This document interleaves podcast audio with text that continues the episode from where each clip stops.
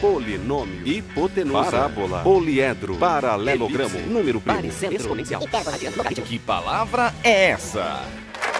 Olá, eu sou Henrique Tavares e esse é mais um Que Palavra é essa? O programa que desafia você com aquelas palavras que você já ouviu falar algum dia em sua vida, mas na hora de dizer o que significam, pegam você de jeito. Hoje nós vamos receber uma convidada muito especial da área da matemática.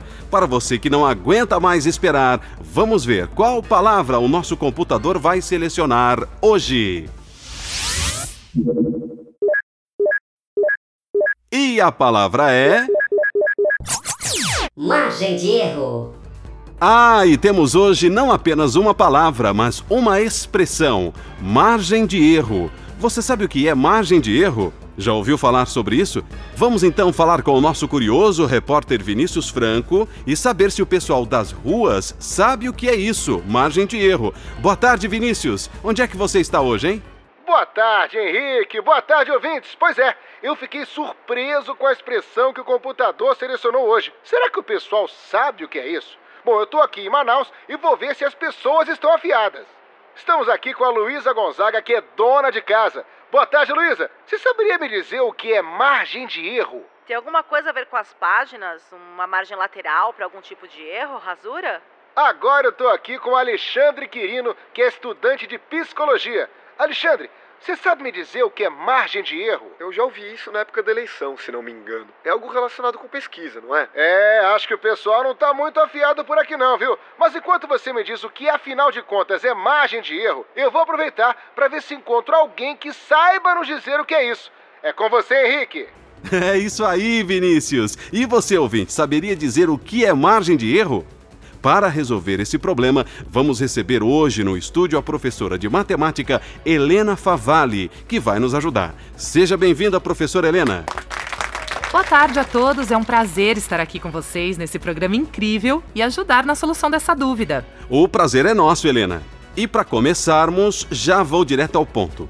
O que é essa expressão chamada margem de erro? É, Henrique, parece simples, mas envolve muitos fatores. Façamos assim, para contextualizarmos as situações onde a expressão aparece, vou fazer um pequeno adendo usando a resposta do ouvinte Alexandre, pode ser? Claro, vamos lá! Como ele disse, em épocas de eleição, é comum realizarem pesquisas de intenção de voto e ouvirmos esse termo. Numa eleição não há como entrevistar todos os eleitores, tanto pelo tamanho da população, como pelos recursos econômicos e o tempo que isso demanda. Nesse caso, realiza-se uma amostragem, uma parte da população que representa todas as pessoas que podem votar. Muito interessante isso, hein? Assim, a partir desta amostra, é feita uma inferência sobre a população, ou seja, a partir da amostra se fazem estimativas a fim de se obter informações da população em geral. Acho que entendi. Vejamos um exemplo. Qual a proporção de eleitores que irão votar no candidato A? Uma amostra oferece uma estimativa para esta proporção Porém, essa estimativa em geral não é igual à proporção na população geral estudada. E então surge a seguinte pergunta: Quão distante estão estes dois valores? Ah, e aí que entra! Sim, aí que entra a nossa expressão. No caso particular das eleições, são fornecidos os valores de intenção de voto e uma margem de erro. Ah, mas antes que comece a contar o que é, vamos para o intervalo. Rapidinho, voltamos já já polinômio, hipotenusa, parábola, poliedro, paralelogramo, elipse, número primo, exponencial.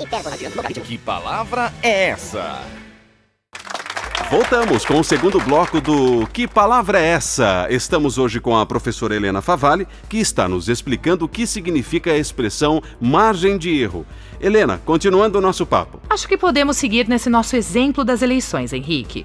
A margem de erro depende sempre do tamanho da amostra obtida e da variabilidade da característica estudada. Geralmente, nas pesquisas eleitorais, a margem de erro utilizada é de dois pontos percentuais, né? Certo? Exato. Isso significa que se uma amostra indica que a proporção de votos para A é 48,5%, Então podemos assumir com certo grau de certeza que a real proporção de votos para A esteja entre 48,5% menos 2% e 48,5% mais 2%. Isso é, entre 46,5% e 50,5%. Que legal! Mas e quando citam que, baseado na margem de erro, os candidatos estão tecnicamente empatados? Acontece o seguinte: suponha que para o candidato B, a proporção de votos obtida na amostra foi 47%. Em outras palavras, com certo grau de certeza, a proporção de votos para o candidato B está entre 45% e 49%. Sendo assim, os intervalos para o candidato A e para o candidato B se intersectam. Essa situação é o chamado empate técnico. Ou seja, podemos dizer que não é possível afirmar qual dos dois candidatos tem maior proporção de votos. Pois A poderia ter 47,5% dos votos e B 48%. Ou A poderia ter 50,2% e B 45,6%. Muito bem, Henrique! É muito interessante essa margem de erro, hein? Professor Helena, temos um ouvinte na linha com uma dúvida sobre margem de erro. Alô, quem fala? Boa tarde, Henrique. Boa tarde, professor Helena. Meu nome é Jaime e eu gostaria de saber em quais outros casos podemos encontrar a chamada margem de erro.